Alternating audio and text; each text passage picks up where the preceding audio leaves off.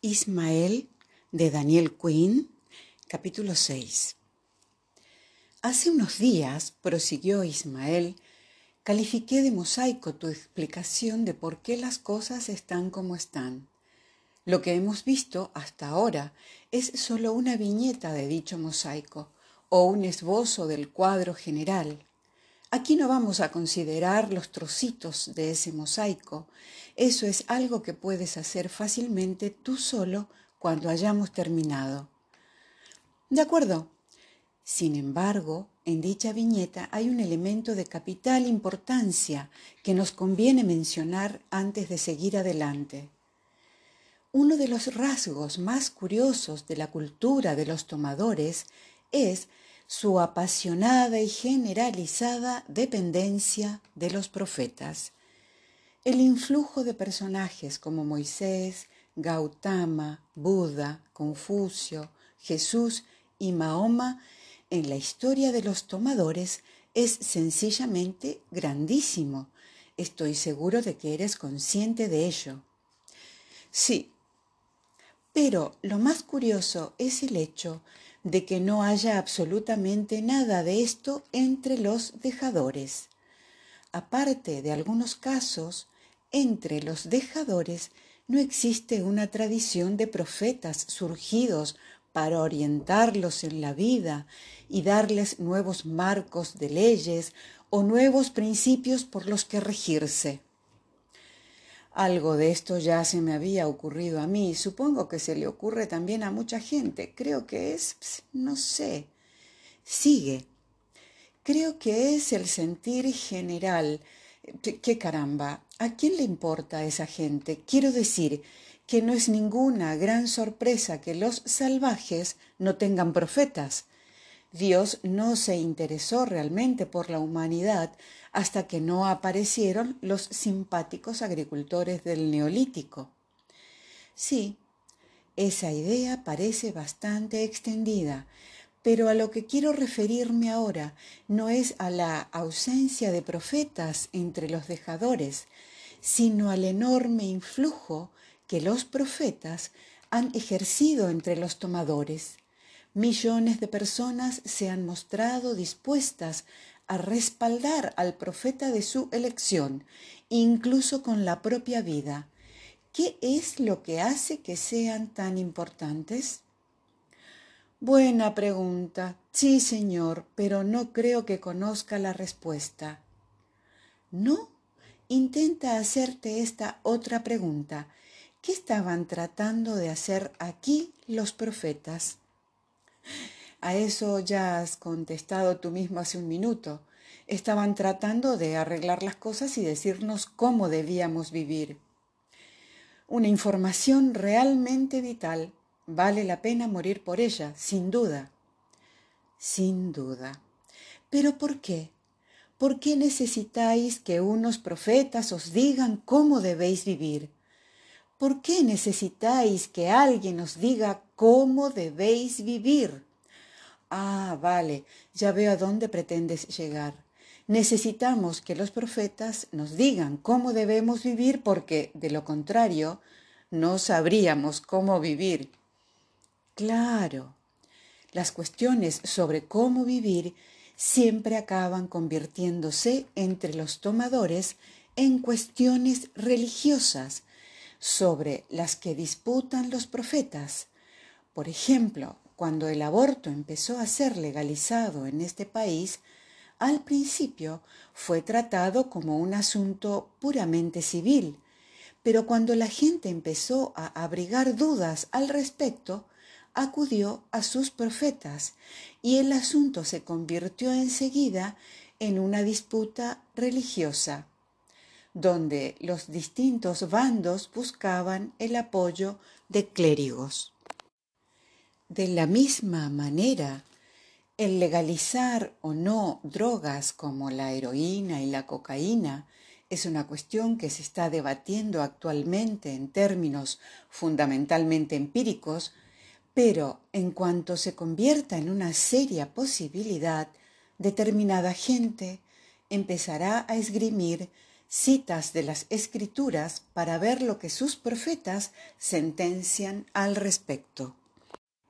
Sí, así es. Es una reacción tan automática que la gente la da simplemente por descontada.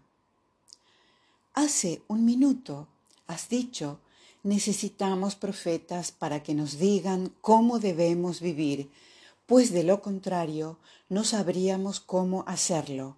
¿Por qué? ¿Por qué no sabríais vivir sin profetas? Buena pregunta. Yo diría que porque, mira, por ejemplo, el caso del aborto. Podemos estar discutiendo sobre el tema miles de años, pero nunca va a haber un argumento suficientemente sólido para zanjar la discusión, pues cada argumento tiene su contraargumento.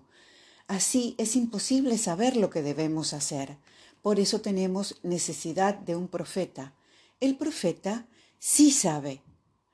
Sí. Creo que es eso. Pero sigue en pie la pregunta, ¿por qué vosotros no sabéis? Creo que la pregunta sigue en pie, pues porque no sé contestarla. Vosotros sabéis fisionar átomos, llegar a la luna y combinar genes pero no sabéis cómo debe vivir la gente. Cierto. ¿Y por qué? ¿Qué tiene que decir al respecto la madre cultura? ¿Eh? exclamé cerrando los ojos y un par de minutos después proseguí. La madre cultura dice que es posible tener cierto conocimiento de cosas como por ejemplo los átomos, los viajes espaciales y los genes, pero que no existe un conocimiento cierto sobre cómo debe vivir la gente.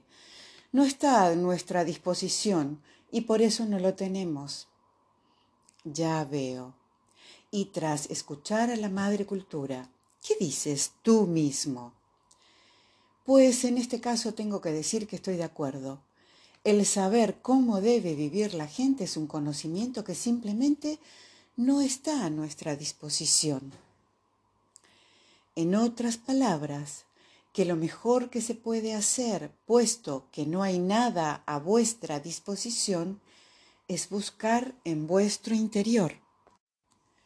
Eso es lo que se está haciendo en el debate sobre la legalización de las drogas.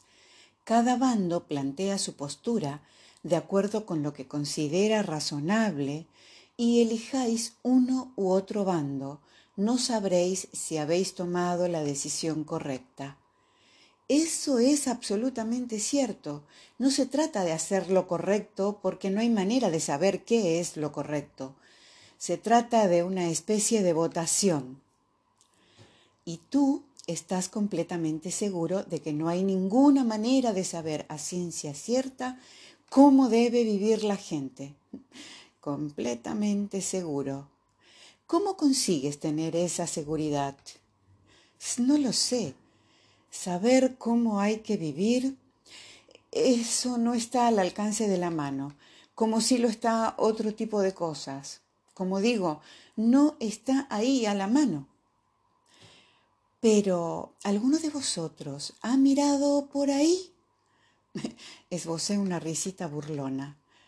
¿Alguien ha dicho alguna vez, eh, bien, como tenemos cierto conocimiento de tantas otras cosas, ¿por qué no vemos si podemos tener cierto conocimiento de cómo se debe vivir? ¿Alguien ha dicho esto alguna vez? Lo dudo. ¿Y no te parece extraño? Considerando el hecho de que este es con mucho el problema más importante que tiene planteado la humanidad, que siempre ha tenido planteado, lo lógico es que hubiera toda una rama de la ciencia dedicada a ello. En cambio, descubrimos que no hay ningún humano que se haya preguntado nunca si existe por ahí algún conocimiento de este tipo. Nosotros sabemos que no existe. Sin siquiera poneros a buscar, quieres decir. Correcto.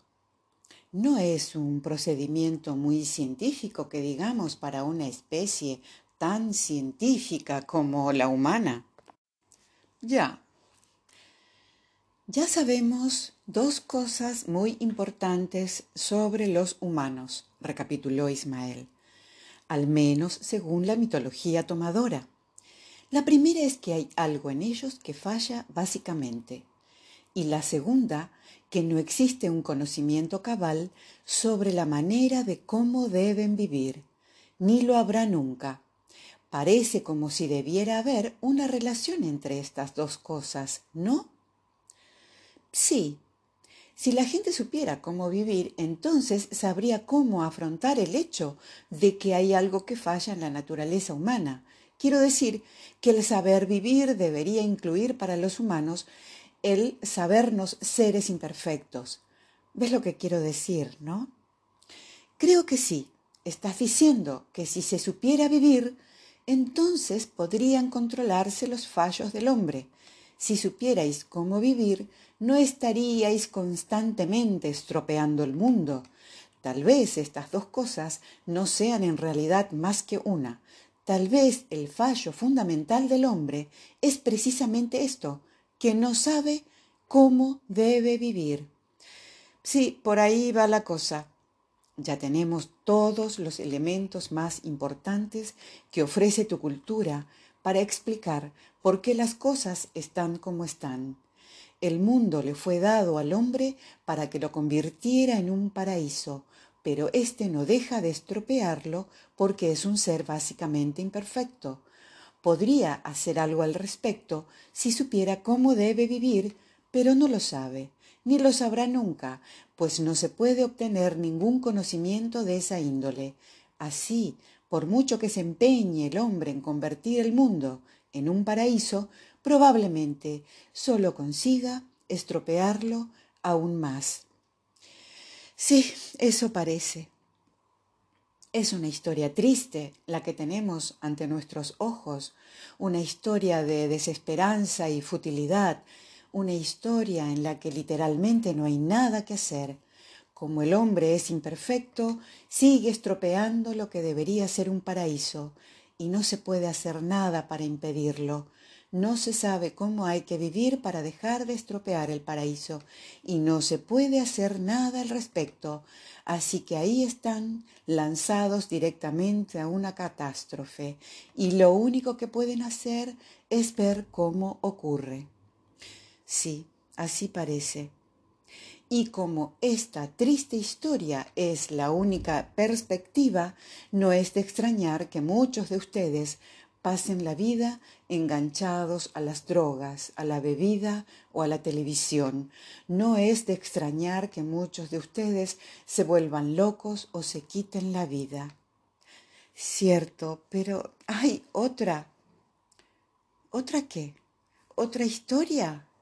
Sí, hay otra historia, pero los tomadores están haciendo todo lo que pueden para destruirla junto con todo lo demás. ¿Has visto muchos lugares de interés durante tus viajes? Que, si he visto qué, parpadeé con aire estúpido. Que si te has esforzado por ver los lugares de interés local. Supongo que sí, algunas veces. Estoy seguro de que habrás reparado en que solo los turistas miran realmente los lugares de interés local. A todos los efectos, estos resultan invisibles a los nativos por el simple hecho de estar siempre ahí, a la vista general. Sí, así es. Esto es lo que hemos estado haciendo en nuestro viaje hasta ahora. Hemos estado recorriendo tu patria cultural mirando los hitos que los nativos no ven nunca a un visitante de otro planeta le parecerían notables, incluso extraordinarios, pero los nativos de tu cultura los dan por supuestos y ni siquiera reparan en ellos. Es cierto. Has tenido que sujetarme la cabeza con ambas manos y dirigirla hacia un lugar diciendo, ¿no ves eso? Y yo he contestado muchas veces, ¿per qué? No hay nada que ver. Hoy hemos pasado la mayor parte del tiempo mirando uno de vuestros monumentos más impresionantes, el axioma según el cual no se puede tener un conocimiento cabal de cómo debe vivir la gente. La madre cultura pide que se crea esto sin más, sin pruebas, como algo intrínsecamente indemostrable. Cierto. Y la conclusión que tú sacas de este axioma es que por lo tanto no sirve de nada buscar dicho conocimiento. Cierto, según vuestros mapas, el mundo del pensamiento está delimitado por vuestra cultura, termina en la frontera de vuestra cultura, y si os aventuráis más allá de ella, sencillamente os caeréis por el borde del mundo. ¿Ves lo que quiero decir? Creo que sí. Mañana nos armaremos de valor y cruzaremos esa frontera, y como verás, no nos caeremos por el borde del mundo. Simplemente nos encontraremos en un nuevo territorio, en un territorio nunca explorado por nadie de vuestra cultura, pues no figura en vuestros mapas, ni puede figurar. ¿Y cómo te sientes hoy? preguntó Ismael. ¿Sudor en las manos? ¿Palpitaciones cardíacas? Lo miré con aire pensativo a través del cristal que nos separaba. Aquel tono jocoso era algo nuevo y no estaba seguro de que me gustara particularmente. Estuve tentado de recordarle que él no era más que un gorila, oiga usted, pero me contuve y musité en cambio. Bueno, relativamente tranquilo por ahora. Entonces vamos a empezar. Nos enfrentamos aquí a un muro, justo en la frontera del pensamiento de tu cultura. Ayer yo lo llamé monumento, pero supongo que no hay nada que impida que un muro sea también un monumento. En cualquier caso, este muro es un axioma según el cual el hombre no puede saber cómo debe vivir. Yo rechazo dicho axioma y voy a franquear dicho muro. No necesitamos que un profeta venga a decirnos cómo hay que vivir. Podemos descubrirlo por nosotros mismos mirando lo que hay realmente ahí. Como no tenía nada que comentar al respecto, me limité a encogerme los hombros. Es natural que te muestres escéptico. Según los tomadores en el universo, se puede encontrar todo tipo de información útil pero no hay ninguna sobre la manera en que debe vivir la gente. Estudiando el universo, habéis aprendido a volar, a desintegrar los átomos, a mandar mensajes a los astros a la velocidad de la luz, etc. Pero no sabéis estudiar el universo a fin de obtener el conocimiento más básico y necesario de todos, cómo debéis vivir. Cierto, hace un siglo los que querían volar se hallaban exactamente en la misma situación sobre cómo volar. ¿Ves a qué me refiero? No, no veo a qué viene eso ahora. Entonces nadie estaba en absoluto seguro de que se pudiera aprender a volar. Unos decían simplemente que era algo imposible, por lo que no servía de nada intentarlo siquiera. ¿Ves ahora la similitud? Sí, supongo que sí pero aún se puede decir más cosas que abundan en dicha similitud. En aquella época nadie sabía a ciencia cierta que se pudiera volar. Cada cual tenía su propia teoría. Podían pasar todo el día exponiendo sus opiniones personales, pues no había nada al respecto que fuera absolutamente cierto. Lo único que podían hacer era proceder según el método del ensayo y el error. ¿Qué les habría permitido proceder de una manera más eficaz? Pues como tú mismo dices, si hubieran tenido conocimientos más precisos. Pero ¿qué conocimientos en concreto? Yo qué sé, por ejemplo, saber cómo despegar de la tierra, saber que el aire que pasa por los álabes. ¿Qué estás tratando de describir? Estoy tratando de describir lo que ocurre cuando el aire pasa por los álabes. Quieres decir lo que siempre ocurre cuando el aire pasa por los álabes, ¿no? Eso es. ¿Y cómo se llama eso? ¿Cómo se llama una formulación que describe lo que siempre ocurre cuando se dan ciertas circunstancias? Una ley. Exactamente. Los primeros aviadores tuvieron que proceder según el método del ensayo y el error porque no conocían las leyes de la aerodinámica, ni siquiera sabían que existieran dichas leyes. Ya, ya veo a dónde quieres ir a parar. Los de tu cultura se encuentran en las mismas condiciones cuando tratan de saber cómo se debe vivir. Tienen que proceder según el método del ensayo y el error, pues no conocen ninguna ley en tal sentido y ni siquiera saben que existen tales leyes. Y yo estoy de acuerdo con la gente, corroboré. Tú estás seguro de que no puede descubrirse ninguna ley sobre cómo debe vivir la gente. Así es, por supuesto, se están aprobando leyes constantemente, como las leyes contra el consumo de drogas, pero son leyes que se pueden cambiar mediante una votación. Pero tú no puedes cambiar las leyes de la aerodinámica mediante una votación, además de que no existen leyes de ese tipo sobre cómo debe vivir la gente. Entiendo. Eso es lo que enseña la madre cultura, y en esto tú la sigues. Pero bueno, al fin tienes una idea bastante clara de lo que pretendo mostrarte, una ley que no está sujeta a ningún cambio ni a ninguna votación. Muy bien, mi mente está abierta, pero no me imagino en absoluto cómo me puedes demostrar tal cosa. ¿Qué es la ley de la gravedad? me preguntó Ismael, sorprendiéndome de nuevo con un brusco cambio de tema. ¿La ley de la gravedad? Pues la ley de la gravedad dice que en el universo todas las partículas se atraen mutuamente, atracción que varía según la distancia que existe entre ellas. ¿Y esa ley se formuló a partir de qué? ¿Qué quieres decir? Dicha ley se sacó mirando dónde? Pues eh, mirando a la materia, supongo, al comportamiento de la materia, no se sacó del estudio pormenorizado de los hábitos de las abejas. No. Claro, si quieres comprender los hábitos de las abejas, estudias las abejas, no la formación de las montañas. Correcto. Y si tuvieras la curiosa impresión de que podría haber una serie de leyes sobre cómo vivir, ¿a dónde mirarías? No lo sé.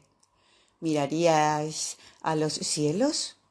No, ¿Escarbarías en el mundo de las partículas subatómicas? No. ¿Estudiaríais las propiedades de la madera? No. Venga, a ver si lo adivinas. ¿La antropología? La antropología es una ciencia, al igual que la física. ¿Descubrió Newton la ley de la gravedad leyendo un libro de física? ¿Estaba la ley formulada en un libro semejante?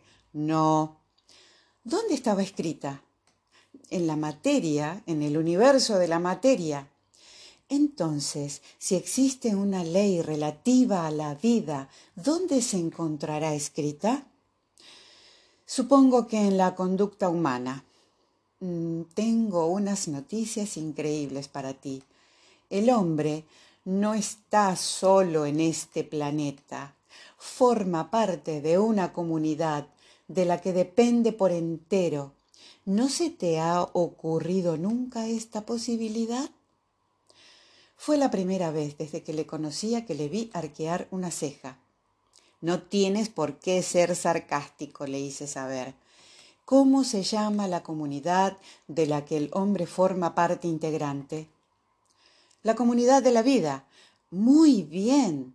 ¿Te parece plausible que la ley que estamos buscando se halle escrita en esa comunidad? No lo sé. ¿Qué dice la madre cultura? Cerré los ojos y permanecí a la escucha durante unos instantes. La madre cultura dice que si existiera dicha ley no se aplicaría a los humanos. ¿Por qué no? Porque nosotros estamos muy por encima del resto de esa comunidad. Ya veo. ¿Y no se te ocurre ninguna otra ley de la que estéis exentos por el hecho de ser humanos? ¿Qué quieres decir? Quiero decir que las vacas y las cucarachas están sujetas a la ley de la gravedad. ¿Están exentas? No. ¿Estáis exentos vosotros de las leyes de la aerodinámica? No. ¿De la genética? No. ¿De la termodinámica? No. ¿Se te ocurre alguna ley de la que estén exentos los humanos? Así de repente no. Pues házmelo saber si se te ocurre. Sería una auténtica novedad. Muy bien. Pero entre tanto, si hubiera una ley que rigiera el comportamiento de la comunidad, de la vida en general, los humanos estarían exentos de ella, ¿no?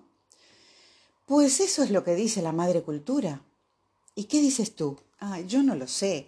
No veo cómo una ley que existe para las tortugas y las mariposas podrían tener una particular relevancia para nosotros.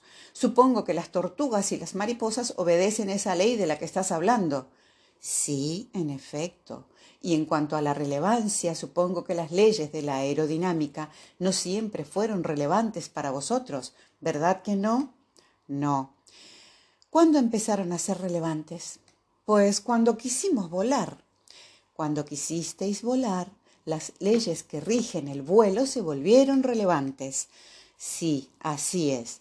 Y ahora que estáis al borde de la extinción y queréis vivir un poco más, las leyes que rigen la vida podrían volverse relevantes, ¿no? Sí, supongo que sí. ¿Qué efecto tiene la ley de la gravedad? ¿Para qué sirve la gravedad? Yo diría que la gravedad organiza las cosas a nivel macrocósmico, es lo que mantiene unidas las cosas, el sistema solar, la galaxia, el universo. Ismael asintió. Y la ley que estamos buscando es la ley que mantiene unida a la comunidad de los seres vivos, organiza las cosas a nivel biológico, al igual que la ley de la gravedad organiza las cosas a nivel macroscópico. De acuerdo. Resulta difícil imaginar que nuestros biólogos no sean conscientes de esta ley. Unas arrugas de asombro divertido se dibujaron en la piel azul gris de su cara. ¿Tú crees que la madre cultura no les habla a vuestros biólogos? ¿Cómo voy a creer eso? Entonces, ¿qué es lo que les dice? Que si existe dicha ley, ésta no se aplica a nosotros. Por supuesto, pero eso no contesta realmente a tu pregunta. Vuestros biólogos no se sorprenderían de oír que el comportamiento de la comunidad natural sigue ciertas pautas. Recordarás que cuando Newton formuló la ley de la gravedad, nadie se mostró particularmente asombrado. No se necesita poseer una inteligencia sobrehumana para afirmar que los objetos que no encuentran resistencia caen libremente hacia el centro de la Tierra. Eso lo sabe cualquier niño con más de dos años. El logro de Newton no consistió en descubrir el fenómeno de la gravedad, sino en formular dicho fenómeno como ley. Ya veo lo que quieres decir. De la misma manera, nada de lo que descubramos aquí sobre la vida en la comunidad de los vivientes va a dejar a nadie asombrado y desde luego que no a los naturalistas, biólogos y estudiosos de la conducta animal en general. Mi logro, si es que lo consigo, sería simplemente formularlo como ley. De acuerdo, pillado. ¿Dirías que la ley de la gravedad tiene por objeto el vuelo? Me quedé pensando unos instantes y luego contesté. No el vuelo exactamente, pero sin duda que este es importante en cuanto que dicha ley se aplica a los aviones igual que a las rocas. La ley no establece distinción entre aviones y rocas. Correcto. La ley que estamos buscando aquí se parece mucho a la ley que rige a las civilizaciones no es una ley sobre las civilizaciones, pero se aplica a las civilizaciones de la misma manera que se aplica a las bandadas de pájaros y a las manadas de ciervos. No distingue entre las civilizaciones humanas y las colmenas, se aplica a todas las especies sin distinción. Esta es una de las razones por las que no se ha descubierto dicha ley en vuestra cultura. Según la mitología de los tomadores, el hombre es por definición una excepción biológica. De todos los millones de especies, solo una es un producto final. El mundo no se hizo para producir ranas, cigarras, tiburones o saltamontes, se hizo para que surgiera el hombre. Así pues, el hombre ocupa un lugar aparte, es un ser excepcional que está infinitamente por encima de todo el resto. Cierto,